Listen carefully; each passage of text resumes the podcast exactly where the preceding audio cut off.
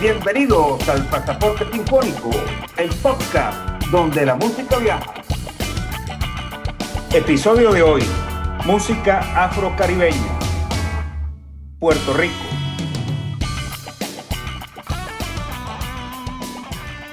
Bienvenidos viajeros a nuestra segunda temporada del Pasaporte Sinfónico, el podcast donde la música viaja. Durante los próximos capítulos conoceremos el paraíso en la tierra, el Caribe. Recorreremos el Caribe hispano y sus tres grandes islas, Puerto Rico, Cuba y República Dominicana. Bailaremos música afrocaribeña a ritmo de tambores, con sabor a ron, coco y mar. No perdamos más tiempo, que nos deja el avión.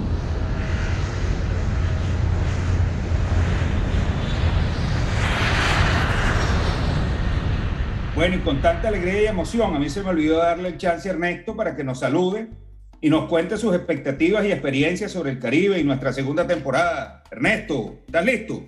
Sí, sí, estoy por acá, Juan. Y bueno, no, tranquilo.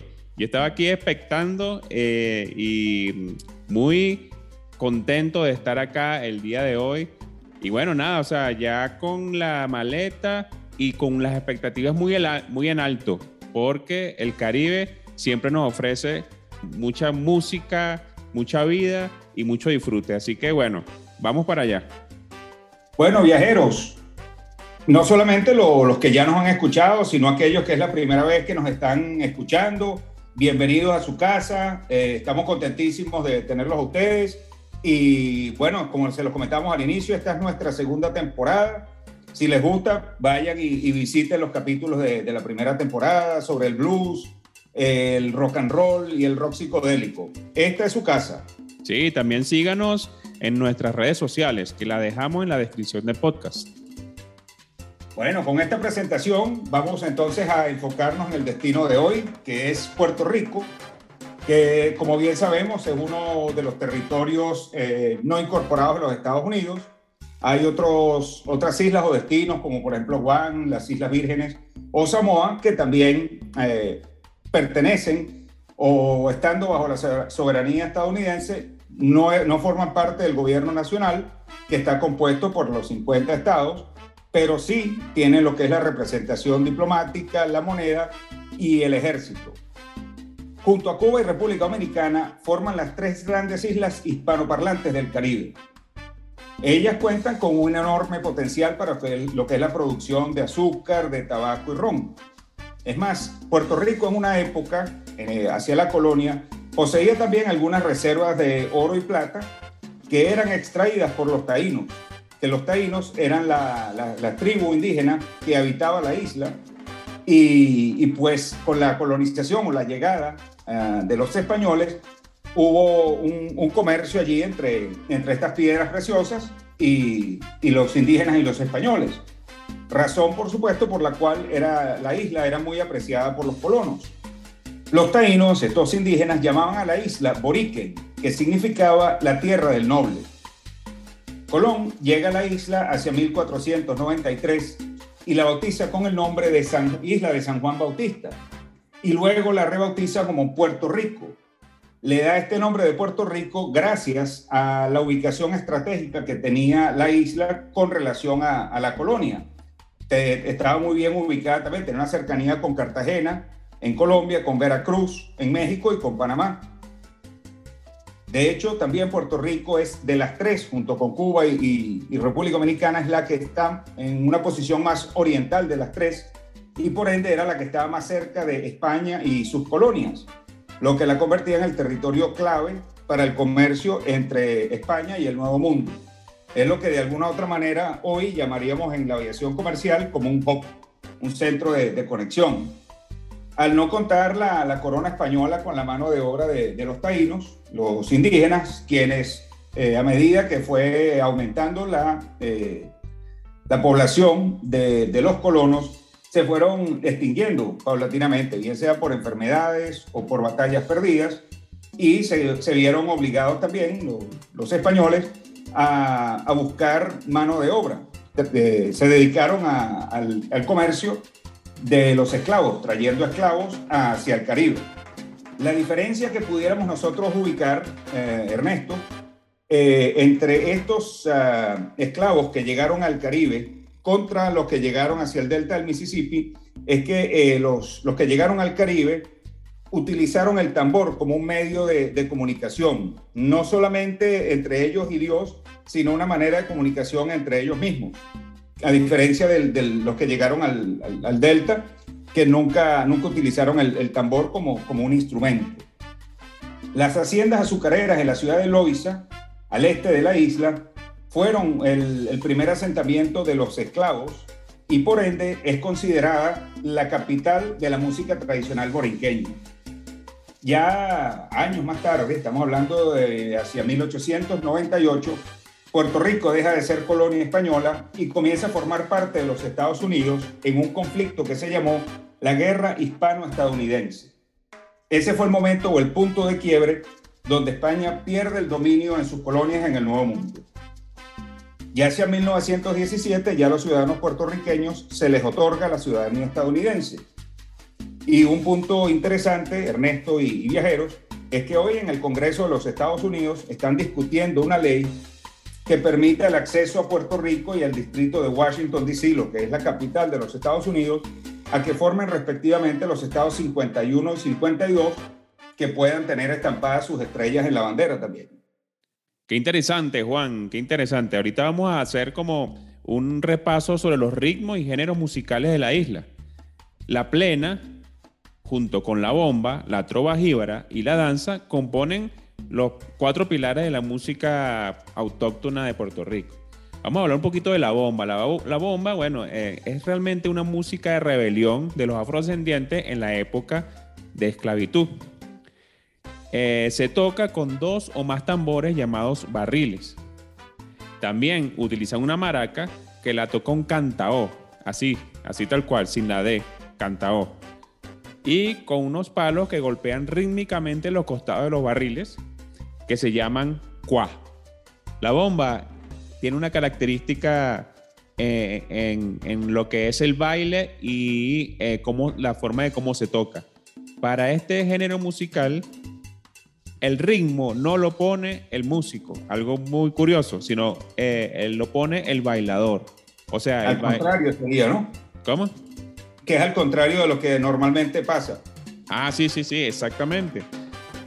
Eh, al contrario, o sea, el bailador hace unos movimientos que lo sigue el músico eh, con, el tambor y así se va desarrollando el ritmo.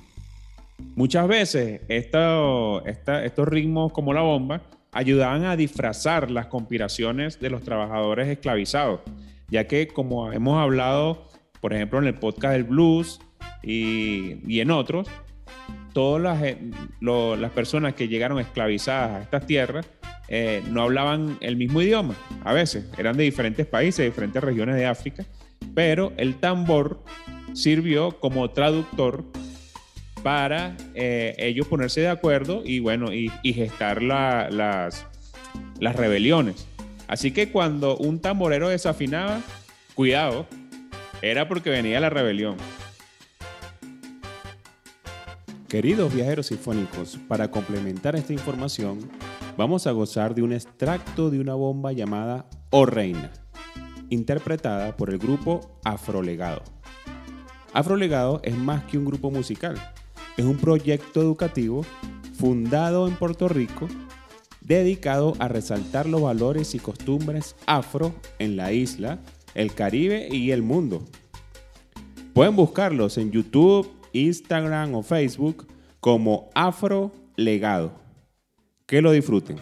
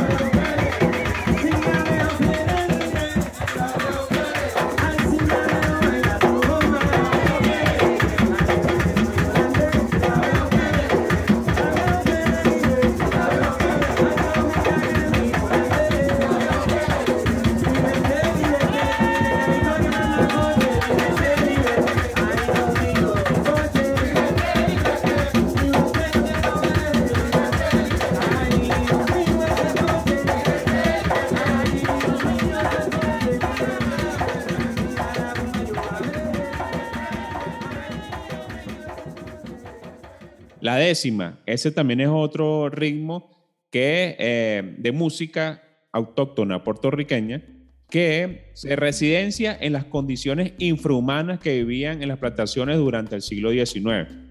De ahí tenemos la trova jíbara, que es una música que fue hecha por los campesinos. En, en, Puerto Rico, a los campesinos, personas de bajo nivel económico, social o cultural que viven en las zonas montañosas, se le llaman jíbaros. En Cuba se le llaman guajiros. Bueno. Yo no sabía eso, interesante. Sí, sí. En estos eh, géneros musicales se utilizaban instrumentos eh, como por ejemplo el cuatro puertorriqueño, que es un instrumento que, bueno, llegó gracias a la colonización, porque sus orígenes son de guitarrillas españolas y también instrumentos parecidos árabes. Fíjate que la influencia árabe, al igual que en el blues, también tiene eh, una influencia fuerte en la música afrocaribeña. Sí, señor. Fíjese que, bueno, no sé, nosotros como venezolanos eh, eh, siempre escuchábamos, bueno, de chiquito el cuatro venezolano, ¿verdad? Pero no se confundan porque el cuatro puertorriqueño es diferente. El cuatro puertorriqueño primero tiene cinco cuerdas dobles y metálicas y que se pueden tocar con púas o uñas de plástico. También le dicen pajuelas. Y bueno, el venezolano cuenta, a, diferencia, cuenta con cuatro cuerdas sencillas hechas de nylon eh, y que se tocan con los dedos. También otros de los instrumentos que se utilizan en estos géneros musicales son el guiro, que es de herencia taína, y eh, el bongo también, para añadir un poco más de ritmo. También se utilizaban instrumentos de la familia de las guitarras y el cuatro, conocidos como bordonúa, que en, esta música cumple la función del bajo, y el tiple, que es más soprano. En Colombia también se utiliza el tiple. A toda esta combinación de instrumentos no, se, no puede faltar, por supuesto, uno de los elementos más importantes, que es el trovador, quien tiene un timbre semejante al flamenco o la música gitana. Los íbaros, a través de esta música, exponían a la luz su pobreza y sus lamentos. Fíjense, al igual que el blues en el delta del Mississippi. Pero a pesar de sus penurias, los íberos siempre se describían como gente astuta y eh, que tenían siempre una esperanza y que recibirían alguna retribución por, por, sus penurias. Le suena, ¿no? Héctor Lavoe con su canción El Día de mi Suerte. En la década de los 60, la décima se transformó en una forma de expresión social. También se usó como himno de luchas de clase, de protesta, de reafirmación de lo nacional, así como igual que en Cuba. Y esto llevó a lo que se llamó después la nueva trova. Podemos mencionar artistas como Antonio Cabambalé, Andrés Jiménez o Roy Brown, entre otros. Bueno, y Ernesto y viajeros, otro de los ritmos eh, también eh, folclóricos más importantes de la isla es la plena. La plena surge en Ponce hacia 1916 y fue creada por inmigrantes caribeños pero angloparlantes. Un punto bien interesante. La primera vez que se escucha la plena es en una zona que se llama Joyas del Castillo, que era una población que estaba conformada en su mayoría por inmigrantes que venían de las islas de San Kitts, de Tórtola y San Tomás. Llegan a Puerto Rico porque obviamente en sus islas o en, su, eh, sí, en sus islas de origen no había muchas oportunidades y ya era conocido en todo el Caribe el, el potencial y las oportunidades que había en, en Puerto Rico. Sin embargo, a pesar de, que eh, estos eh, caribeños angloparlantes emigran hacia Puerto Rico, encuentran también que hay unas grandes desigualdades entre los trabajadores y, los proletarios o los, empresarios, si se quiere ver de alguna manera eh, con, un lenguaje actual. Entonces ellos comenzaron también a, generar eh, una conciencia colectiva a través de la música, no solamente los, los eh, caribeños angloparlantes, sino todos los que estuviesen padeciendo esa misma situación de esa injusticia, de, la explotación laboral, etc. Y pues se dieron cuenta de que mientras más personas estuviesen en ese, en ese movimiento, en, esa, eh, en ese rechazo, pues más, más bulla iban a hacer, más ruido iban a hacer e iban a llegar a los oídos de, de las personas que pudieran cambiar esa, esas desigualdades. Se cuentan las leyendas eh, que fue un matrimonio migrante justamente de estas islas y los nombres de estas personas son Bielka George y Titan Clark, que traen en su equipaje una guitarra y una pandereta. Y con estos eh, instrumentos interpretaron un ritmo eh, musical que era muy parecido al calipso. Igual a como vimos nosotros en el capítulo del rock and roll, Ernesto, y después en el próximo capítulo que veamos de, Londres, sobre todo en, Inglaterra y en la zona de Notting Hill, cómo, cómo este ritmo eh, caribeño, pero angloparlante también, se ha convertido en una enorme influencia para, para toda la música contemporánea. En un primer momento fue una expresión instrumental que se valía de una guitarra, de un acordeón y la pandereta, pero ya hacia 1907 se le añade a esto el canto. Ya eran los músicos y los amigos del matrimonio que le fueron añadiendo otros instrumentos como la salsa, el cuatro y el güiro. El estilo, por supuesto, incorpora también características de, de, muchas culturas como las mencionadas de África Occidental, española y la cubana también. Y contrario a la bomba, por ejemplo, la letra de la plena sí está más enfocada en exponer los problemas y las injusticias sociales, eh, contando los sucesos, pero de manera satírica. La plena, por supuesto, es considerada también a menudo como un periódico cantado, eh, porque su contenido lírico puede reflejar también lo que eran las noticias, los chismes y los acontecimientos históricos. Prácticamente un déjà vu del, del blues. Sea, las noticias, pero con fondo musical. Se diferenció de ritmos similares como la bomba al sustituir los tambores de los africanos por los panderos. Que los panderos, por cierto, también tienen sus orígenes ah, en, en, los países árabes, es de, es de descendencia árabe. ¿Quieren conocer algunos de los cantantes que, que hayan, uh, que hayan cantado plena? Bueno, siéntense ahí. Héctor Lavoe, Pete El Conde Rodríguez, Ismael Quintana, Eddie Palmieri, Tito Allen, Celia Cruz con Johnny Pacheco, Andy Montañez, Gilberto Santa Rosa, Bobby Cruz y Richie Rey y la Orquesta Sonora Ponceña, entre otros. No sé si se me quedó alguno ahí sin mencionar. Creo que son todos.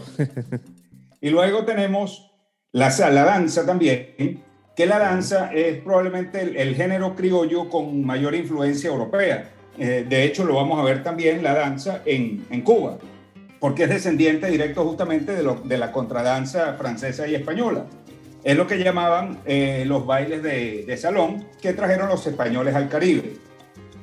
La danza justamente se origina también en Ponce donde su mayor exponente, Juan Morel Campos, la desarrolla hasta su más alto nivel. De hecho, la danza comienza con un paseo donde las parejas literalmente se paseaban alrededor de la pista de baile hasta que comenzaba la parte más rítmica de la danza.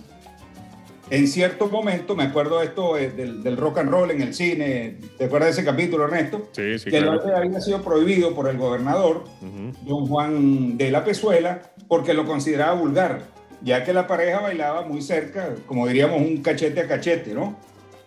Las danzas pueden clasificarse, de hecho, en dos estilos. Una puede ser la festiva y luego la romántica. El estilo más, más conocido y en el que se escribe la mayor cantidad de danzas es el romántico. El festivo sí es un estilo mucho más rápido y alegre, parecido en, su estilo como a la guaracha. Y los bailadores, por supuesto, se ajustaban o se acercaban o se alejaban. Eh, yo me imagino también que dependiendo de quién le tocará de, pareja. Bueno, eh, vamos también a mencionar, bueno, una música que ahorita es eh, como el sello, ¿no? De Puerto Rico, que es la salsa. ¿Quién no conoce la salsa? Aunque la salsa tiene, es un género musical que tiene las raíces en la música cubana y es pulida o desarrollada en la ciudad de Nueva York, eh, particularmente la hacen o lo comenzaron, le dieron origen los puertorriqueños y los cubanos. Bueno, si, le, si comenzamos acá igual, Juan, a, describir todos los grandes exponentes de la salsa, bueno, por ejemplo, Héctor Lavoe, que según la opinión de este pasaporte sinfónico es el mejor cantante de salsa de todos los tiempos. Pero tenemos, creo que no había discusión en eso. Por ejemplo, entre tú y yo no. Exactamente. pero, tenemos otras grandes orquestas, eh, como por ejemplo el Gran Combo de Puerto Rico, la Sonora Ponceña, otros grandes cantantes, Cheo Feliciano, Ismael Miranda, Roberto Roena, Bobby Cruz, Gilberto Santa Rosa, ¿y qué más quiere?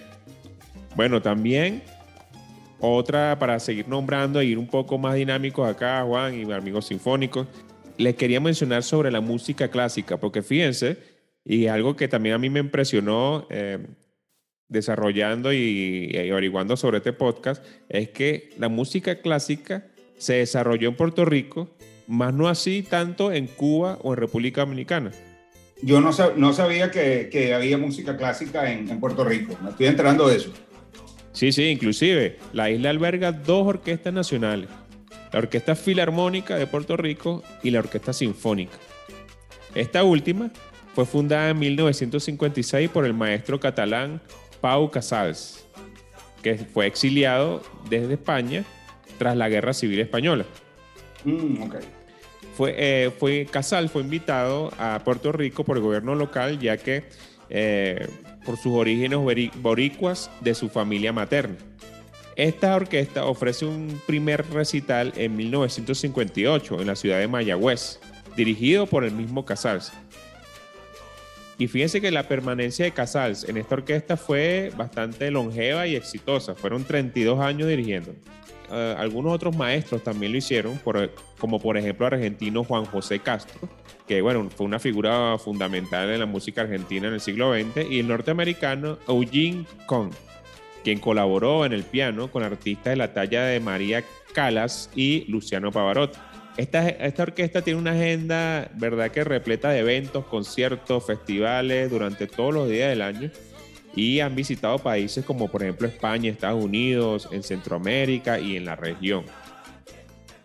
Hay un festival que se llama el Festival Casals, ahí por supuesto en Puerto Rico y se celebra eh, entre el 21 de mayo hasta el 4 de junio. Para conocer el calendario y conciertos de estas orquestas, pueden ir directamente a la página web de la Orquesta Sinfónica de Puerto Rico, que es www.oscarsierrapaparrio.paparrio.golfo Oscar Bravo. Y bueno, eh, no, no, podemos ir de, de, los géneros en Puerto Rico, Juan y amigos sinfónicos, sin mencionar el reggaetón. Sí, el reggaetón, fíjense que comenzó muy clandestinamente eh, es un género musical, como se sabe, eh, que provenían de influencias del hip hop con el reggae. Y bueno, y, fíjense que esto comenzó más o menos en la década de los 90. Y como dije, en comunidades clandestinas de San Juan y Carolina. Hasta el gobierno local de Puerto Rico lo vetó, imagínate, inclusive lo prohibió. Principalmente porque eh, la mayoría de las letras bueno, son, como saben, muy explícitas, ofensivas, inclusive misóginas. Y como siempre pasa, cuando ponen las restricciones, bueno, eh, por algún lado salta la liebre. Y bueno, estos raperos y reggaetoneros eh, locales se reunían en caseríos, en garajes, en sótanos, hacían fiestas particulares para promover estas, sus canciones a través de cassettes o discos compactos y así evitar los problemas con la ley.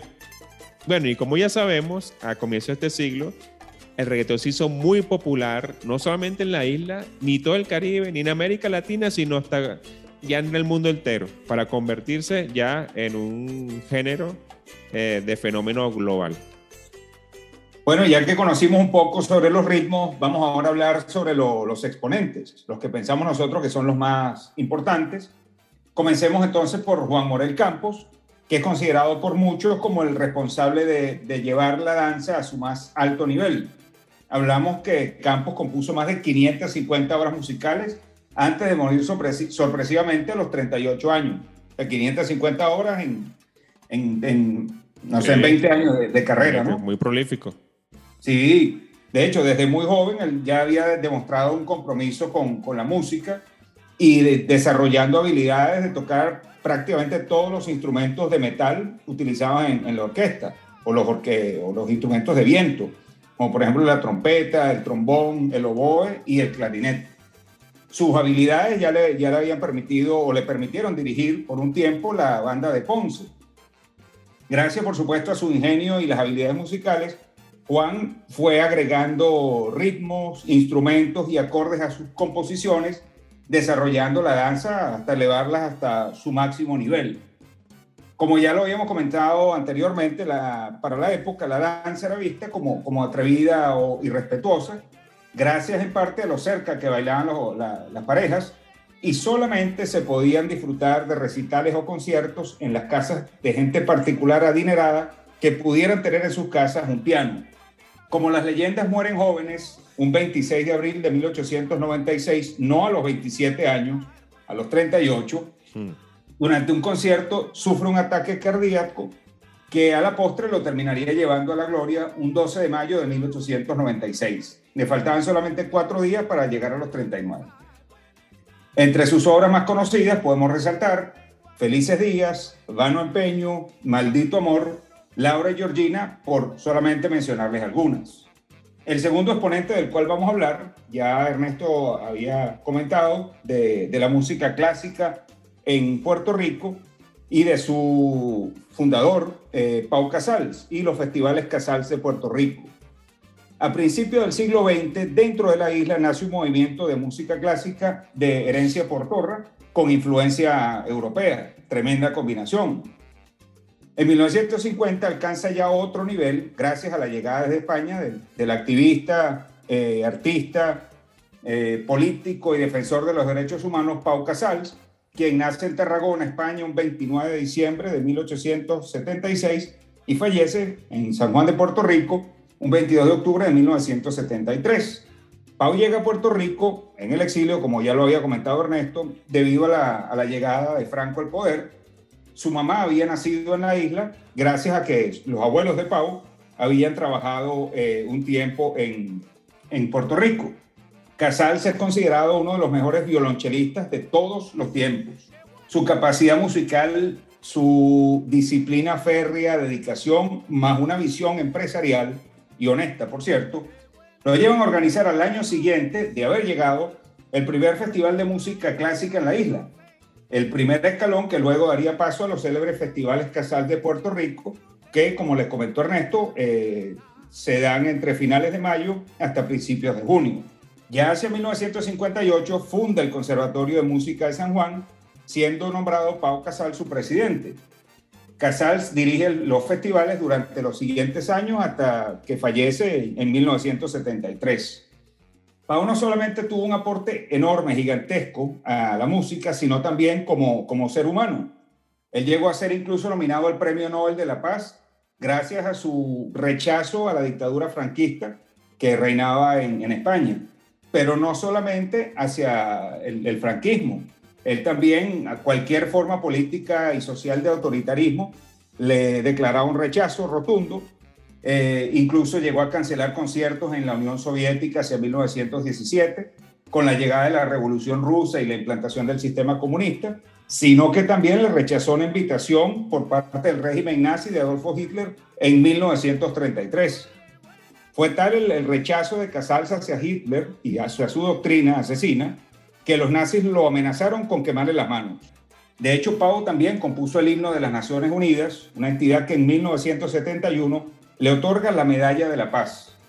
Él también recibió la Medalla de la Libertad de los Estados Unidos, otorgada por el presidente John Fitzgerald Kennedy en 1963. Y el legado de Paul eh, descomunal no fue solamente en España y Puerto Rico, él era un invitado de honor a cualquier país que visitara, podemos hablarles desde México hasta Israel.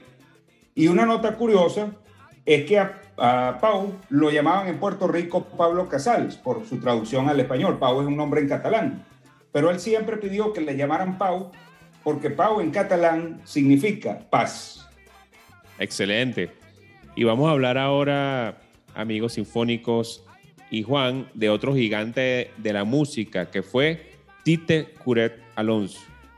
Es considerado el compositor y autor de la música salsera, no solamente en su país, sino en toda América Latina del siglo XX.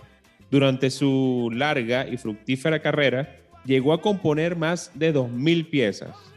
Sí, sí, escucharon bien, 2.000. Ahí me faltan como unas 1980 para alcanzar. Sus canciones fueron interpretadas por artistas como por ejemplo Celia Cruz, Héctor Lavoe, Rubén Blades, Tito Rodríguez, Cheo Feliciano o Willy Colón. Fue hijo de un músico de orquesta y creció en un barrio obrero de la ciudad de Santurce. Estudió teoría musical y solfeo y ya para los años 60, eh, específicamente en 1965, comienza a escribir las primeras melodías para Joe Quijano, que es uno de los grandes pachangueros de esa época. ¿Cómo no? Ya establecido en la ciudad de la salsa, o sea, en Nueva York, en 1968, comienza a hacer ruido gracias a temas eh, interpretados por La Lupe, esa gran cantante. Temas como por ejemplo El Gran Tirano, también súmenle dos más, Carcajada Final o Puro Teatro, todos considerados como clásicos. Gracias a esta asociación con La Lupe y la calidad de sus temas, Tite gana fama y comienza a trabajar con artistas de la década de 70. Algunas de sus colaboraciones y aportes son, y anoten ahí, Periódico de ayer, Héctor Lavoe. ¿Ha bailado alguna de estas, Juan? De todas maneras, Rosa. ¿Cómo no? De todas maneras, Rosa, Ismael Rivera. Piraña, Willy Colón. Anacaona, Concheo Feliciano. Testigo fui y vale más un guaguancó, Rey Barreto. Las caras lindas, de Celia Cruz. La esencia del guaguancó, Pitcón de Rodríguez. Plantación adentro, de Rubén Blades. Y, eso es un playlist. Sí, ya ya se nos acabó la tinta aquí. Fíjense, también, y como ya para completar, otros artistas puertorriqueños famosos que cantan tanto en inglés o en español son Jennifer López, que es nacida en Nueva York, pero bueno, tiene, siempre ha reafirmado su, su herencia puertorriqueña. Mark Anthony, Ricky Martin, Luis Fonsi, Elvis Crespo, Residente, Dani Rivera, Daniel Santos, Olga Tañón. Y con razón, el título de la canción de los hermanos Lebrón que dice, en Puerto Rico hasta las piedras cantan. Bueno, viajeros, y de manera de, conocer de una forma más interactiva y de primera mano sobre la historia de la música, sus ritmos y el destino, vamos a estar invitando a personajes o referentes locales que nos sirvan de guía, pero no solamente musicales, sino también turísticos, que nos lleven a conocer el destino como locales.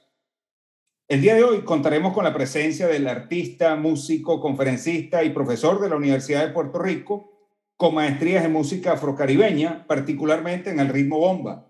Es también miembro fundador de la organización Restauración Popular y Afrolegado, ambas instituciones dedicadas a la promoción de la cultura afropuertorriqueña a través de conferencias, conciertos y talleres, pero no solo dentro de la isla, sino en todo el mundo el pasaporte sinfónico le da la bienvenida a él y a todo Puerto Rico, a su casa, al doctor Pablo Luis Rivera. Bueno, vamos a, vamos a, comenzar porque sé que el tiempo es oro y tú tienes la, agenda bien, bien ocupada también. No te preocupes. Nosotros durante la, primera temporada eh, hablamos sobre los, los esclavos que llegaron hacia el delta del Mississippi y en esta segunda etapa nosotros empezamos a estudiar un poco sobre los esclavos que vinieron hacia acá, hacia el Caribe.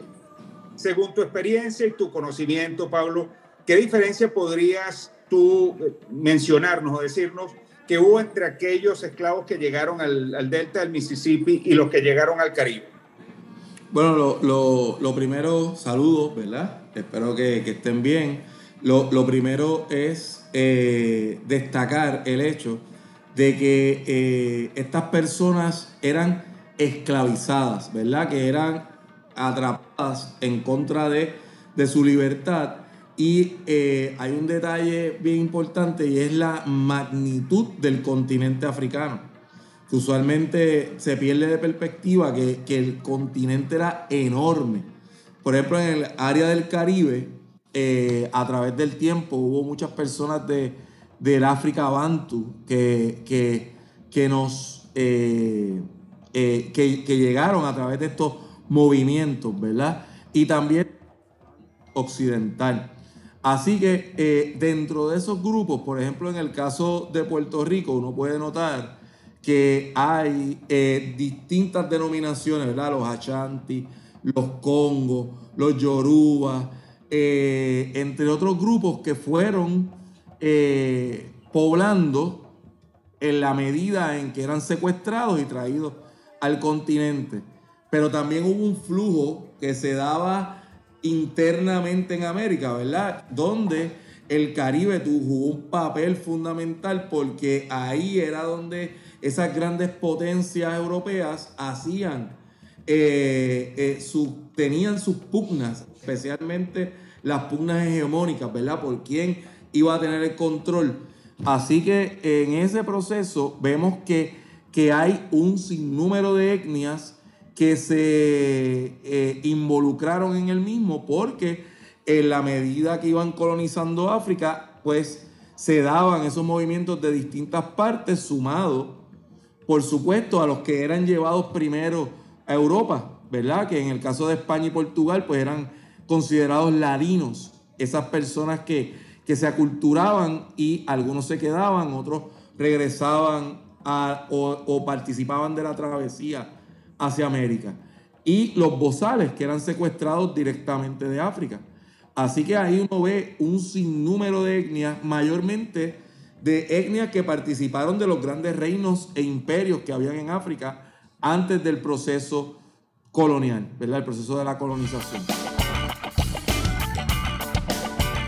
Pablo, yo tengo una, pregunta porque también haciendo la, investigación y, me doy cuenta de que Puerto Rico es un destinazo y yo sé que particularmente en, diciembre, todo lo que es la Navidad y las Pascuas, ustedes la celebran casi que, casi que durante un mes. ¿Qué, qué nos puedes hablar tú de, cómo se celebran las Navidades? Porque ha habido ya tantas migraciones o separaciones de familia que, ¿sabes? El, el pasar unas Navidades a lo mejor en un sitio donde te sientas en casa logremos conseguir un segundo hogar. Vamos, vamos a empezar por, por decir lo siguiente. No me reduzcan las navidades puertorriqueñas a un mes. Mira, las navidades en Puerto Rico comienzan eh, oficialmente el jueves de acción de gracia. ¿Verdad? Ok. Y duran hasta febrero. Así que aquí Estamos peleando con Filipinas a ver quién tiene las navidades más largas. y eh, evidentemente en esa época eh, empieza a, surgir, ¿verdad? Toda esa gastronomía particular de las navidades ah, y la música, ¿verdad? Eh, así que se convierte en una fiesta desde esa fecha en noviembre y eh, aquí la ventaja de, las navidades es eso, ¿verdad? Son largas y se hace una muy buena eh, selección gastronómica para ese periodo, ¿verdad? Desde pasteles, que es un tipo de, yo lo comparo con los tamales, lo único que son hechos de, de, maíz, eh, perdón, de guineo o de yuca. También, ¿verdad? En la gastronomía, el arroz con gandules, el lechón asado, eh, el, coquito, que es una bebida que empezó haciéndose con coco y, otros elementos. Ya hay de en la creatividad boricua, ya tiene eh, como más de 30 sabores. Lo, encuentra uno de cuántos sabores existe. Eh, el roncaña, que es un ron que se hace clandestinamente. bueno, en fin, es enorme. Entonces empiezan a, practicar todas esas músicas comunitarias eh, que, que, pues sin duda alguna eh, le, imparten una gran alegría a todo lo que se da y eso sumado a las parrandas, que son las fiestas eh, improvisadas que realizan las amistades. Por ejemplo, ustedes tienen su casa y de repente llegamos con 40 personas y empezamos a tocar música, tú no tienes que abrir la puerta y darnos comida. Así que, Iván. Tengo una, una pregunta, Pablo, eh, para la noche y hablando de fiestas. Ya tú habías mencionado del chinchorreo, pero, pero cuéntanos más o menos cómo es el chinchorreo y si nosotros, bueno, estamos ya eh, enfiestados y te decimos, bueno, Pablo, vamos, a, vamos al chinchorreo. ¿Cuál es la mejor ciudad para, para ir de, de fiesta y conoces algún sitio que puedes recomendarnos? Mira, ahora mismo este espacio eh, más rústico que hay en los pueblos, ¿verdad? Y que, y que por lo general tienen espacios abiertos, te permite llegar, consumir cerveza, están más frías que en otros lugares, están eh, eh, por lo general accesibles.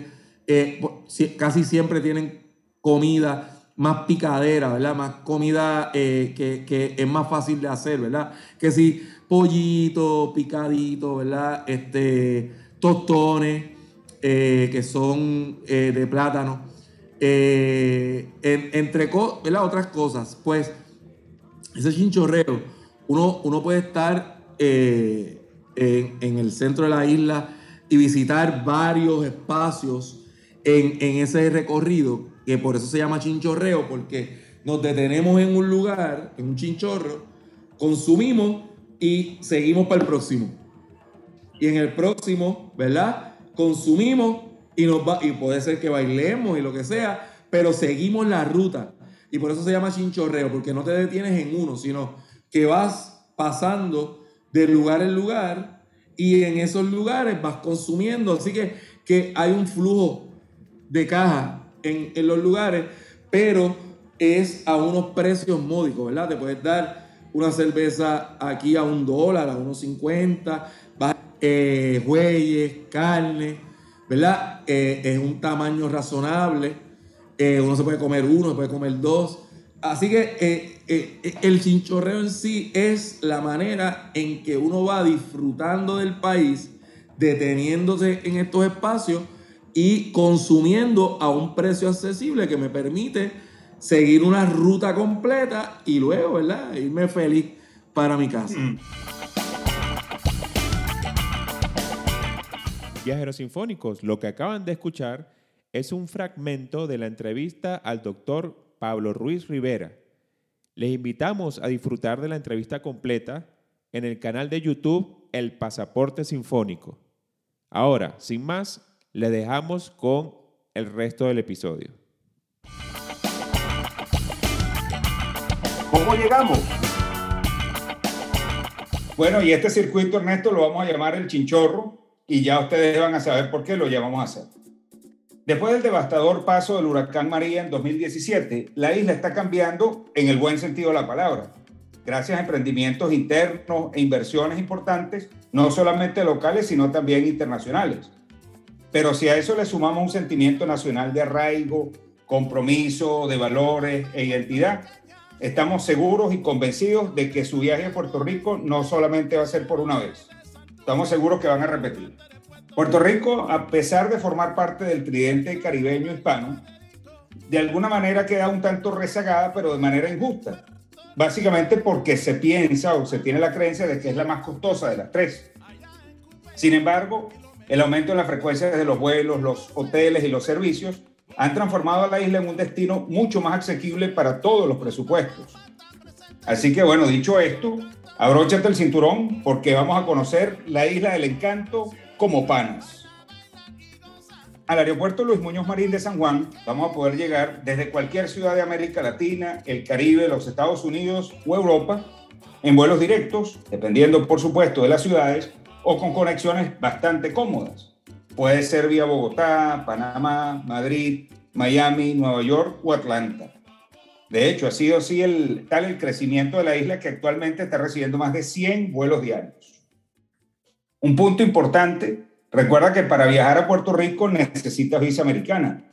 Y otro punto interesante que hay que tener ahí en consideración es que si viajas desde agosto a noviembre, puede que te sorprenda algún huracán, porque este fenómeno de la naturaleza suele golpear en estas fechas al Caribe. Si deseas conocer o saber cuáles países necesitan visa, puedes ir directamente a la página web de la Embajada Americana en tu país, o como siempre les recomendamos acá, acude a los gurús, a las agencias de viaje. Es más, incluso hay agencias de viaje que te ofrecen los servicios para tramitar la visa, cuando tú por supuesto le entregas todos los requisitos necesarios para la obtención del documento de viaje. ¿Tú has escuchado, Ernesto, que, que las agencias, hay algunas agencias que lo sigan ofreciendo este tipo de servicios? Sí, sí, claro. Eso es parte del servicio que dan los profesionales de, en viaje, que son las agencias de viajes y turismo. Perfecto. Igual ellos van a, saber, van a saber ofrecerte lo que son las mejores conexiones, precio, garantías y las temporadas al momento de que organices tus viajes. No nos vamos a cansar de recalcarles la importancia de que trabajen con profesionales al momento de preparar sus viajes. Bueno, amigos sinfónicos, vamos a ver cómo nos movilizamos en Puerto Rico.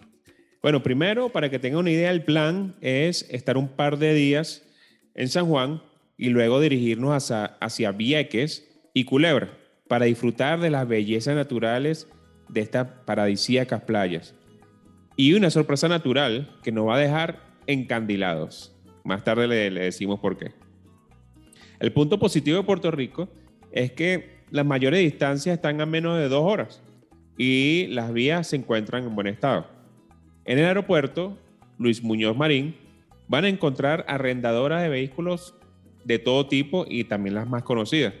Siempre revisen, por favor, que los precios o ofertas que le den para el alquiler de carro ofrezca kilometraje ilimitado para evitar malos entendidos, inconvenientes o pagos innecesarios. Para eso también es importante leer las letras pequeñas del contrato. Acá en el pasaporte sifónico, y lo decimos una vez más, les recomendamos utilizar las arrendadoras conocidas, incluso si los precios son un poco más elevados, ya que de esta manera siempre van a obtener vehículos en buen estado, evitar cargos adicionales inesperados que resulten más costosos al final. Como la oferta de carros no es tan extensa en Puerto Rico como en otras partes o ciudades de Estados Unidos, por ejemplo, asegúrense de prepagar su reservación en línea. Ojo, no solamente reservar, prepagarla para evitar una sobreventa de vehículos y bueno, que al final se queden a pie. Y a los que no les gusta manejar en otros países, también pueden tomar un taxi que los lleve del aeropuerto hasta el viejo San Juan, en un recorrido más o menos de unos 15 minutos. Solamente recuérdense que movilizarse por la isla así de esta manera en taxi puede ser un poco costoso. También está la opción de alquilar eh, de estas aplicaciones de alquiler de carros bueno, alquiler de chofer más bien, el plus de esta opción es que podemos conversar con el chofer local que seguro y muy amablemente le recomendará lugares de interés, especialidades gastronómicas, playas, lugares a disfrutar de música local, sobre todo en Santurce. Porque les decimos una cosa y, y lo decimos con conocimiento. Si algo tiene la gente de Puerto Rico es la amabilidad y la cortesía. Sí, señor. Sí, así es, Juan, ¿verdad? Desde el principio, seguro se darán cuenta que están en, familia. Puede incluso de esta forma llegar a un acuerdo con el chofer y contratarlo para seguir en su viaje y los demás eh, sitios donde quieran visitar, contar con el mismo chofer. Pregúntenle dónde él come, pregúntenle a qué playa va con su familia, qué hacen los portorros de los días libres, todo eso, información seguro va a ser muy valiosa y la van a poder incorporar en su viaje. Porque acuérdense que la idea de viajar como locales es convertirnos, en este caso, en boricuas los días que vamos a estar en Puerto Rico. Excelente, Ernesto. Tremenda recomendación. Bueno, ya, ya llegamos por avión y ya sabemos cómo movilizarnos. Ahora, ¿dónde nos vamos a quedar? ¿Dónde alojarnos? La primera recomendación va a ser en el Viejo San Juan y estamos hablando del Hotel Casablanca, que queda en la calle Fortaleza 316, justamente en el Viejo San Juan. Siempre nosotros tratamos de hacerle la recomendación de los hoteles que nosotros pensamos que, no, que están alejados de las grandes marcas eh, y para que ustedes tengan como, como una experiencia única durante su viaje. Esa es nuestra intención. Este Hotel Casablanca está catalogado como el mejor hotel en el Viejo San Juan y el hotel de hecho fue construido con la idea de mantener su estructura clásica colonial. Fue después, por supuesto, remodelado y decorado con un estilo marroquí, como su nombre lo, lo indica. La ubicación es tan buena de este hotel que está a 10 minutos a pie de la playa. Ahí no necesita chofer ni nada, ahí usted va caminando a la playa. El hotel cuenta con 32 habitaciones individualmente decoradas y personalizadas con todas las comodidades. Es más, está el, diseño y la personalidad de este hotel que ninguna habitación se parece a la otra. Las hay de habitaciones dobles con camas queen o king y de estilo superior, lujo y junior suite, que incluyen por supuesto camas, sofá camas y algunas con terraza, ideal en el plan si va viajando con la familia. De hecho, es el primer hotel certificado EPA, que quiere decir eficiencia energética en hoteles de Puerto Rico. Así que literalmente este hotel no tiene desperdicio. La azotea cuenta también con un espacio diseñado para el relax y el disfrute. Tiene en la azotea bañeras de piedra climatizada activas durante todo el día y se ajustan a las distintas temperaturas. Está más fresco durante el día y se va entibiando durante el atardecer o la noche. Esto es ideal para celebrar después de haber recorrido, por ejemplo, parte de San Juan y sus atractivos, también para prepararnos a conocer la cara nocturna de la ciudad, o si se deciden ir a la playa, después de un, de un día de playa, vienen eh, contentos de haber tenido un día espectacular en, Puerto Rico y lo cierran allí en, una de estas bañeras, viendo el, panorama del viejo San Juan. El hotel está pensado para ofrecerte confort y atención al detalle su personal, que por supuesto habla varios idiomas, van a trabajar las 24 horas del día para brindarte los mejores consejos y recomendaciones durante tu estancia. Tienen Wi-Fi en todo el edificio para que, como decía Ernesto, nos comparta a través de nuestras redes sociales, en, Instagram, el arroba el pasaporte sinfónico, que nos envíes eh, tus videos, fotos o anécdotas del viaje. Colócanos o envíanos esa información y nosotros con todo gusto las vamos a, a repostear e incluso colocarlas en reel o en post. Los desayunos no están incluidos, pero sin duda vale la pena disfrutar de la primera comida del día, aprovechando la, frescura y la calidad de los productos locales, por supuesto sus frutas tropicales, panes que nos enteramos Ernesto de que de, en Puerto Rico las panaderías son extraordinarias, eh, los quesos, los embutidos, croissant, jugos o café. Los precios de las habitaciones van desde los 200 hasta los 220 dólares por noche, más los impuestos. Para hacer tu reserva, y hazla, eso sí, con tiempo, porque el hotel se promociona bien rápido por todo lo que ya les describimos, vayan a la página web www.hotelcasablanca.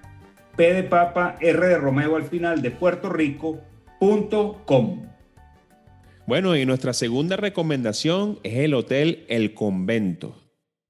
De verdad que es imposible conseguir un hotel con mejor ubicación que este. En pleno corazón del viejo San Juan, frente a la plaza de la catedral.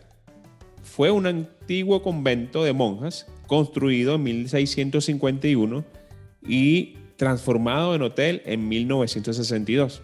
Este hotel forma parte del programa Hoteles Históricos de América y es realmente una reliquia colonial de 5 pisos, 58 habitaciones, con todos los lujos y comodidades. Seguro, todo esto le harán rezar un Padre Nuestro. Todas las habitaciones vienen con comodidades como Wi-Fi, cafetera reforzada con el exquisito y muy reconocido café Alto Grande Premium, símbolo por supuesto de los portorros, neveras para esos momentos cuando el calor apremia para llenarla de cerveza, vinos espumantes, aperitivos y bueno, y reservar todo esto para, bueno, la compañía de esa persona ideal. Fíjense esto y visualicen este momento. Están los dos frente al paisaje hipnotizante de la bahía, plenos, ahí reconfortados y agradecidos por haber elegido Puerto Rico como destino. Y para desayunos de un Ave María, vamos a comer en el patio del Níspet es un local allí en el hotel que, bueno, se especializa en la primera comida del día. Abre de miércoles a domingos desde las 7 de la mañana hasta las 11. Importante, los desayunos no están incluidos en la tarifa. El precio por desayuno ronda entre unos 15 a 25 dólares por persona. Que tampoco está mal. No, para nada.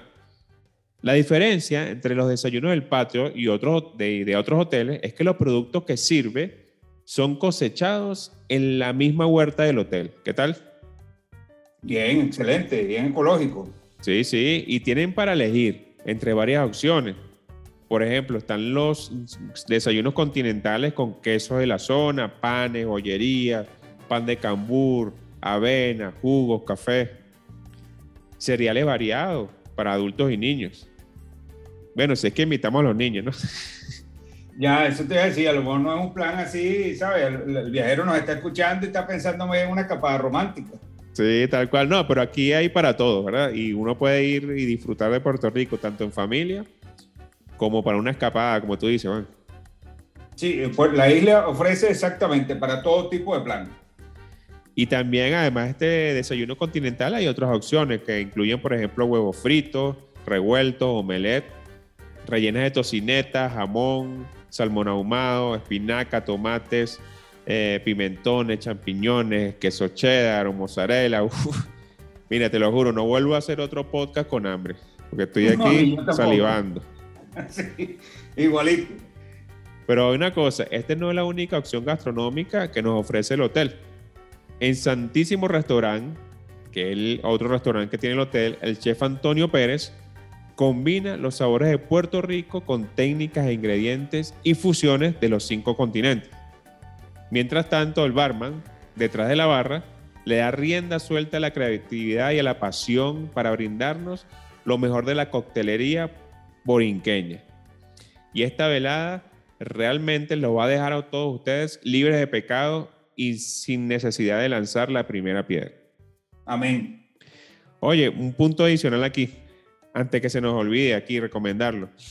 Es un, un excelente plan darte una vuelta por la azotea del hotel, porque ahí hay una piscina jacuzzi climatizada, abierta las 24 horas del día para que se den un baño relajante y cierren ese día de playa como todo un triunfador. Puedes coordinar para visitar la propiedad que tiene el hotel en una de las mejores playas de San Juan. Y bueno, como dicen los portorros, ay bendito. el hotel también ofrece gimnasio abierto las 24/7, centros de negocio, por si necesitas, bueno, organizar alguna reunión, conferencia, videollamada. Todo esto eh, con un servicio bien personalizado, bilingüe y, como dije, las 24 horas. Los precios por la habitación doble, con camas queen o king, están a partir de, de los 250 dólares por la noche. Dependiendo de la temporada, los días de semana entre lunes y jueves es más económico que de viernes a domingo. Para que comprueben el milagro de ir a este hotel, pueden visitar su página, que es www.elconvento, tal cual, Bueno, la isla cuenta también con una bien amplia y variada selección de casas y apartamentos, pero dentro de ese catálogo hay una propiedad que el pasaporte sinfónico te quiere recomendar para que sorprendas siguiendo ahí con ese plan como, como escapada romántica, para que te ganes unos puntos allí. Aprovecha si de repente la, la suegra o la abuela están ahí visitando, se quede con, con los muchachos y, y aprovechen y se, dan esa escapada allí. Estamos hablándote del el apartamento Bobble en Puerto Rico. Una experiencia única, totalmente ecológica, pero con todas las comodidades.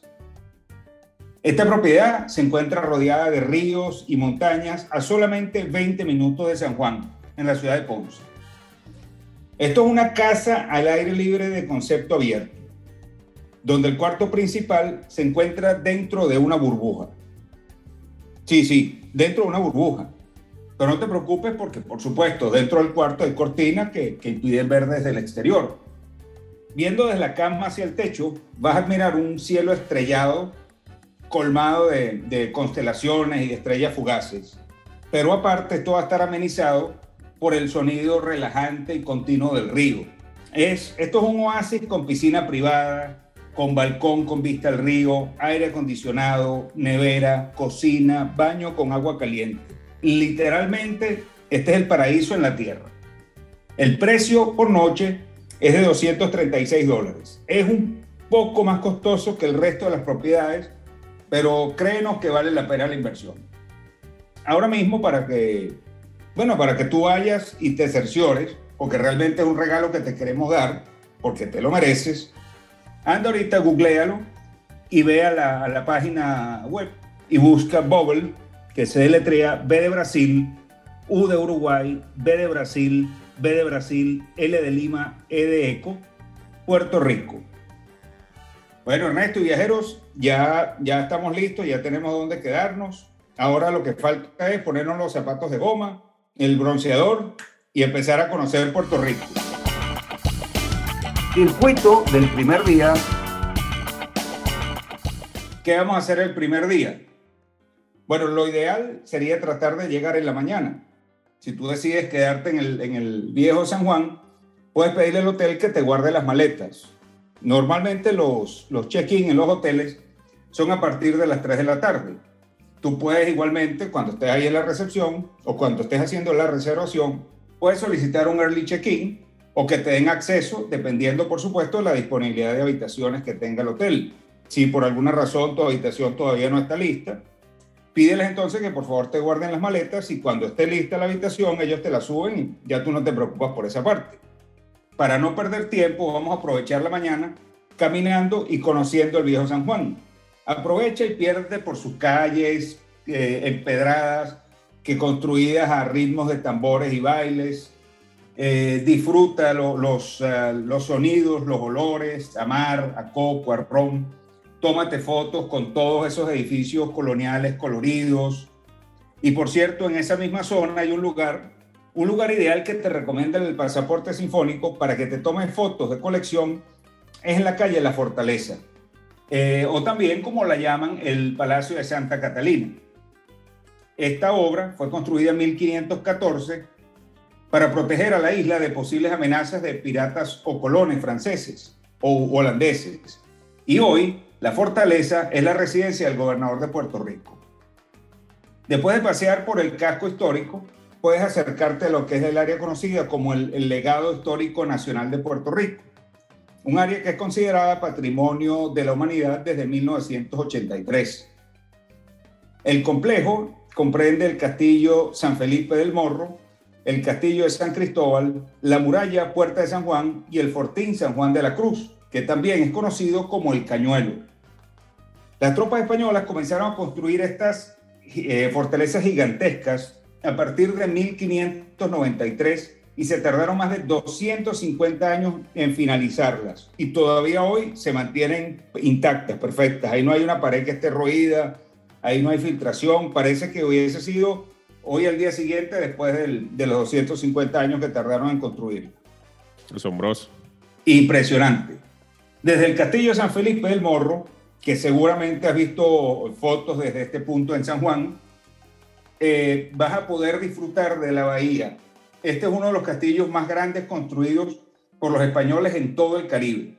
Porque, por supuesto, por todo lo que hablamos incluso desde el inicio, de lo apreciada por la ubicación y los recursos económicos que tenía la isla, los españoles necesitaban mantenerla protegida y segura. Es más, eh, es de tal eh, calidad esta construcción que durante la Segunda Guerra Mundial los Estados Unidos la utilizó como protección en algún caso o en caso de algún posible ataque. Imagínense la, la, ubicación la, y la calidad de la estructura. Puedes visitar este tesoro del Caribe todos los días, desde las 9 de la mañana hasta las 6 de la tarde. Tienes incluso la posibilidad de, cuadrar y organizar con guardaparques para lo que son las visitas guiadas. Si te gusta la fotografía o quieres guardar, compartir o también de, algún, de una manera cruel torturar a tus compañeros de trabajo, a familiares, etc., te recomendamos que visites el castillo de San Cristóbal, es el hermano gemelo del Morro, pero este está situado al lado oeste de la bahía. La diferencia entre los dos radica en que el Morro protegía la ciudad de los ataques por mar, mientras que San Cristóbal la protegía por tierra. Para que visites los dos fuertes, vas a pagar realmente, no, no, no veo ni siquiera una gran inversión. El precio por persona para mayores de 16 años es de 10 dólares, incluyendo la, la presentación o las conferencias de los guardaparques y los niños menores de 15 años entran gratis. Bueno, y ya en este punto es hora del mediodía. Como tal, ya es hora o momento de refrescarnos y buscar un buen lugar donde conocer personalmente la comida borinqueña. Vamos de nuevo con la comida y con la tortura. ¿Se acuerdan del taxista o del, eh, del chofer de, de, autos de plataforma que le mencionamos y de la recomendación de hacer el contacto con él siempre para que los lleve a los mejores lugares. Bueno, eh, jueguense esa carta ahorita, ya que seguro esta persona lo llevará a un lugar extraordinario para comer. Pero bueno, si decide alquilar un carro propio, eh, la recomendación es ir a comer al área del viejo San Juan. Ahí vas a encontrar calidad y variedad imposible de superar. Siempre, como decimos acá en el pasaporte sinfónico, a la hora de comer, en un lugar que de repente tú no conoces bien, es guiarte por, bueno, por, por mejor feeling que sientas eh, con los locales. O sea, que los locales sean limpios, eh, que estén llenos de gente, sonriendo, echando bromas, pasándola bien, que las mesas estén llenas. Y si, y si los comensales tú puedes identificar que son locales, mucho mejor. Vas allí, pides el menú y bueno, lo primero que le tienes que decir al mozo es que me pongan salsa, como decía el Gran Combo de Puerto Rico. Un plato clásico que le recomendamos acá en el pasaporte sinfónico para probar ahí en cualquier local de estos extraordinarios en el Viejo San Juan es el asopado. El asopado es una sopa con arroz y proteínas como por ejemplo pollo, camarones, que eh, se sirve con una sazón portorra exquisita. También los tostones o patacones, que son plátanos pisados y fritos, son una excelente opción para comenzar el descubrimiento de esta cocina local. Eh, vienen acompañados con salsa rosada, de ajo o hasta con ceviche. Mientras se espera por el asopado, puedes disfrutar de un emblema dentro de la coctelería local, ya que aquí, en San Juan, en 1954, nació un cóctel que hoy se consume por todo el mundo y seguro que lo conocen. Se llama la piña colada. Ah, no sabía, la piña colada es puertorriqueña. Así es.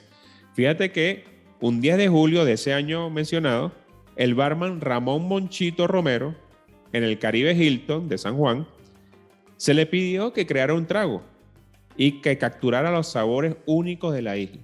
Su creación se convirtió, bueno, en la bebida nacional de Puerto Rico ya en 1978 y hoy es considerada uno de los 10 cócteles más consumidos en el mundo. ¿Qué te parece? No, imagínate, el, orgullo que debe tener ahorita el, el, barman, ¿no? Monchito Romero, por lo que creó. En cualquier isla del Caribe se, consume ahora una piña colada. Así es, el Caribe del mundo. El Caribe del mundo, exactamente. Bueno, eh, ya para redondear acá sobre la comida y las recomendaciones, bueno, la cocina caribeña es parecida realmente en todas estas islas, ¿no? Y seguramente es porque los ingredientes son similares. Hay frijoles, arroz, plátanos, como dijimos, coco, pimentones o ajíes, tubérculos como la batata o la yuca y por supuesto el, rey del patio que es el lechón. También pescados y mariscos.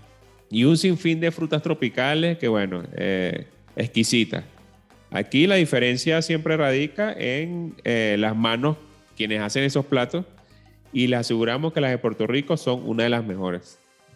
Después acá le queremos recomendar, eh, viajeros sinfónicos, la ruta de la salsa, ya que después de haber comido como reyes, es momento de continuar el recorrido, yendo a este circuito creado para promocionar este ritmo musical que bien como dijimos, no nació directamente acá, pero seguro los progenitores tienen ADN boricua. La salsa nació, como dijimos, en los barrios de Nueva York, más de 60 años atrás, gracias a jóvenes latinoamericanos, entre ellos puertorriqueños, que emigraron a esa ciudad. La salsa es una mezcla de ritmos caribeños como la guaracha, el mambo, la pachanga, la guajira, guaguancó, el cha-cha-cha. Por esta razón, Puerto Rico apostó por ese reclamo turístico de la salsa para atraer visitantes. Y poner un valor, bueno, a este género, ¿no? Por eso, esta ruta de la salsa nace con la misión de conocer los orígenes de la salsa y los lugares emblemáticos del género en la isla. Algunos de los lugares que se incluyen dentro de la ruta son la placita de Santurce, la placita de los salseros, las tumbas de los salseros en el cementerio de Villa Palmeras. Aquí verán las tumbas de Rafael Cepeda, Pedro Pellín Rodríguez, Sami Ayala, Tommy Olivencia, Rafael Cortijo y, por supuesto, acompañado del Nazareno, la de Ismael Maelo Rivera. Este circuito termina en la calle Serra, donde en décadas pasadas se ubicaban las principales tiendas de discos de este género y también las oficinas de algunos de los músicos. Para darle un poquito más de descripción de la ruta, esta se divide en dos. Una llamada Calle Luna, Calle Sol, en el viejo San Juan y la otra llamada de Barrio Obrero a la 15 en San Juan, donde los 16 guías turísticos certificados para esta ruta los llevarán a los visitantes a saber más a fondo sobre este ritmo que pone a bailar al planeta sobre una sola baldosa. La primera ruta, que lleva el nombre, por cierto, de una de las canciones de Héctor Lavoe, recorrerá lugares en el viejo San Juan que fomentan la salsa, como la Fundación para la Cultura Popular, la estatua del compositor Tite Cureta Alonso, que, nombramos hace poco, y el carismático local nocturno New York Café. La otra, el Barrio Obrero a la 15, por su parte, destaca las zonas de la capital como el Coliseo Roberto Clemente, donde, bueno, eh, se presentaron varias veces las estrellas de la Fania, así como el estadio Irán Vitron, donde se celebra el Día Nacional de la Salsa. También para que tengan y recorran la ruta de la salsa, previamente a ir a Puerto Rico y sin piedras en el camino, pueden hacer sus reservas con tiempo a través de la página de Facebook, que es es-la.facebook.com slash ruta de la salsa. Bueno, ya para cerrar este día, hablando de salsa, y vamos a cerrarlo como soneros, vamos a la ciudad de Santurce, que está a solamente 20 minutos de San Juan. ¿Qué hay en Santurce? ¿Se, ¿Se acuerdan que le habíamos dicho que por qué íbamos a llamar este circuito el, chinchorro? Bueno, porque en, Santurce se encuentran los famosos chinchorros. Tal y como nos comentaba Pablo, eh, son celebraciones, estas, celebraciones forman parte del carácter fiestero de los puertorriqueños para que tengan una idea de lo que es un, chinchorro, no es la, la, la, pieza para dormir, vamos a ir eh, de un local a otro, pero no nos vamos a quedar en uno solo. De ahí viene el título de chinchorro, que siempre nos vamos a estar eh, moviendo. Imagínense que es como irse de tapas en España, pero aquí los, los tragos y las tapas vienen con banda sonora en vivo, literalmente. O sea, el gancho o el atractivo de cada local se basa en la calidad de la música que ameniza las noches. El local que tenga la mejor música en vivo gana. Pero para saber cuál es el que va a ganar, hay que chinchorrear hasta, bueno, tarde en la noche o temprano en la madrugada. Para el regreso, después de, haber pasado esa fiesta y haber, veníamos de, conocer buena parte de, la isla, eh, sí te queremos recomendar por la seguridad que contrates una de estas compañías de, de, Uber o el taxista que les había comentado Ernesto también. Pueden hablar con él desde, desde el comienzo y decirle, mira, queremos ir de chichorreo, pero no sabemos cómo vayamos a regresar para que entonces puedan llegar bien al a, hotel. Pero recuérdense que el alcohol y el volante, eh, esa, esa orquesta desafina. Eso no va. Exactamente. Bueno, viajeros sinfónicos, para seguir adentrándonos en las maravillas de Puerto Rico, vamos a disfrutar de otro fragmento de una bomba llamada Cunya de la Peronía, por la agrupación Afrolegado.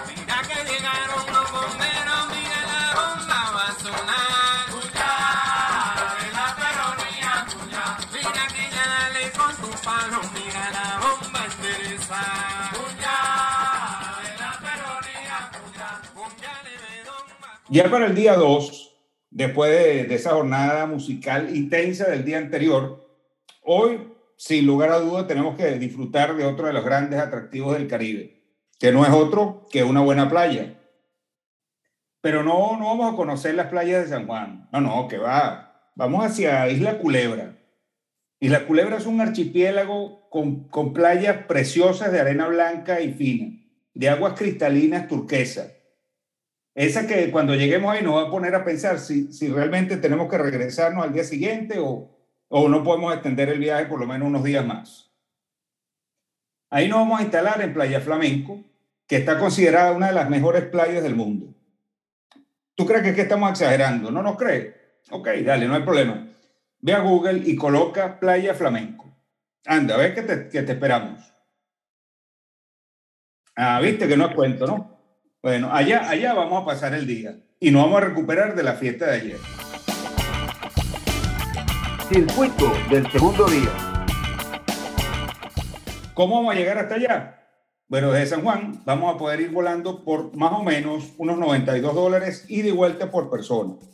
Estamos hablando que el vuelo dura unos 35 minutos y hay varias líneas aéreas regionales que cubren la ruta de manera regular. Dos opciones serían Air Flamenco, el número de teléfono sería 787-724-6464, o la otra sería Vieques Airlink, que su página web es www.vieques, se deletrea V de Víctor, I de India, E de Ecuador, Q de Quito, U de Uruguay, E de Eco, S de Sierra, A de América, I de India, R de Romeo, L de Lima, I de India, N de Noviembre, K de Kilo.com. Hay por supuesto otras opciones como por ejemplo carro, autobús o ferry, pero pensamos que por cuestión de tiempo en Puerto Rico vamos a recomendarte el vuelo para que llegues temprano y aproveches el día. Una vez que llegues a Culebra, nos vamos a ir directamente a Playa Flamenco ideal ahí, si, si de repente tenemos ahí todavía un, poco del, del trasnoche, nos podemos acostar en una marca bajo las palmeras, en la arena, o si no, si estamos llenos de energía, podemos sumergirnos en el mar con un snorkel y chapaletas. Y no te sorprenda que en ese chapuzón vas a poder nadar a través de los arrecifes, eh, ver todos los peces tropicales, los corales, e incluso en muchas oportunidades vas a poder nadar al lado de tortugas marinas.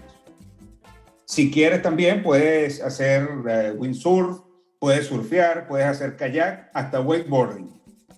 Te recomendamos de todo el archipiélago flamenco porque es la isla con la mayor cantidad de comodidades y facilidades. Aquí vas a tener desde hospedajes hasta kiosco con comida recién fresca sacada del mar. Yo me imagino, por ejemplo, uno, un buen ceviche, unos camarones al ajillo, unos buenos tostones, que tiene que ser coronado con una medalla helada.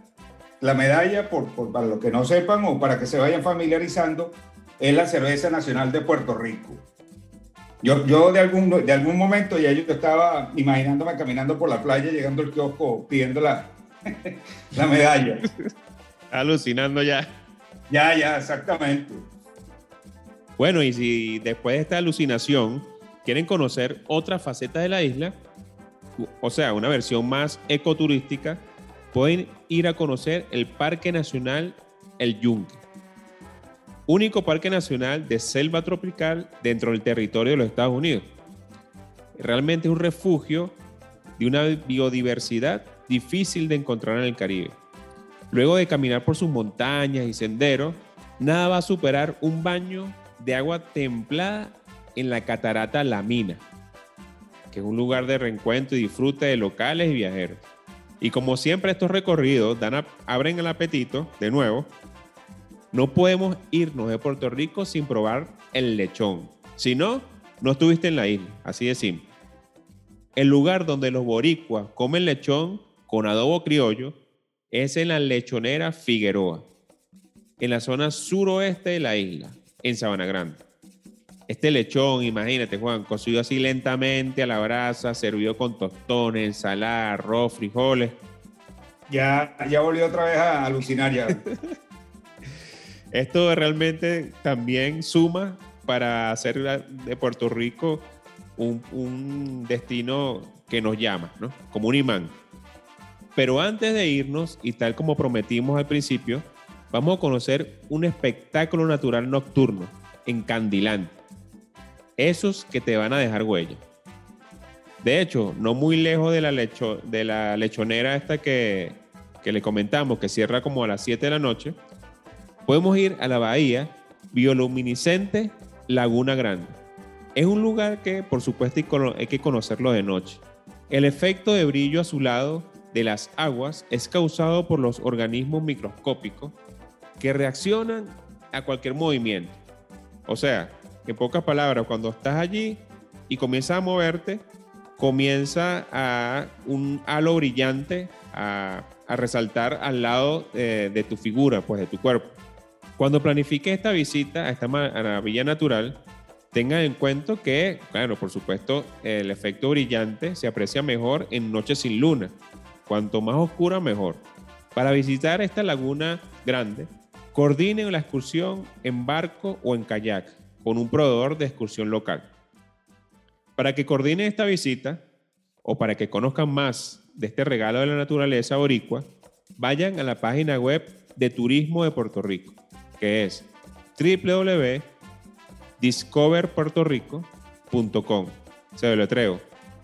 Dinamarca, Indio, Sierra, Charlie, Oscar, Víctor, Eco, Río, puertorico.com. Bueno, Ernesto, ya, ya presentado esto, yo, yo creo que ya las palabras sobran. Yo lo único que puedo decir es que sin lugar a dudas dimos en el clavo por haber elegido a Puerto Rico como el destino para comenzar nuestra segunda temporada del Pasaporte Sinfónico. Puerto Rico tiene todos los ingredientes para convertirse en un referente en el Caribe. Solamente necesitamos unos pocos minutos, prácticamente bajándonos del avión, para darnos cuenta de lo que nos estamos perdiendo. Posiblemente porque pensábamos que era un destino costoso o por no haber recibido la publicidad que la isla merece. Pero lo cierto es que hoy descubrimos un tesoro en el Caribe. Un tesoro que no debe ser ocultado por mucho más tiempo. Vayan a visitar Borinquen y van a entender por qué la llaman la isla del encanto. No solamente gracias a sus bellezas naturales, a su aporte musical y cultural, a su gastronomía exquisita que todavía estoy salivando, ya solamente por eso vale la pena conocerlo. Pero si aparte van a tener la oportunidad de conocer a su gente amable, cálida, de carácter alegre y fiestero, donde desde el principio te van a hacer sentir uno más de la familia, entonces yo no tengo duda que Puerto Rico se va a convertir en tu segundo hogar.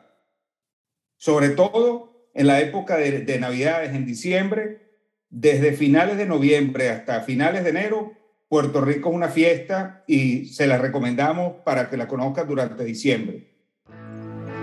Viajeros, hasta aquí nuestro podcast de hoy.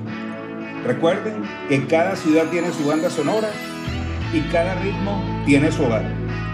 Hasta el próximo destino, donde la música nos lleve.